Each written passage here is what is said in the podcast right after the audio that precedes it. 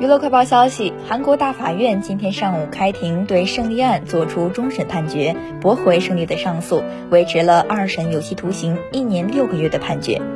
胜利去年八月被法院判决中介性交易、赌博、非法换汇、违反食品卫生法、挪用公款等九项罪名全部成立，被处以三年有期徒刑，并被追缴十一亿韩元。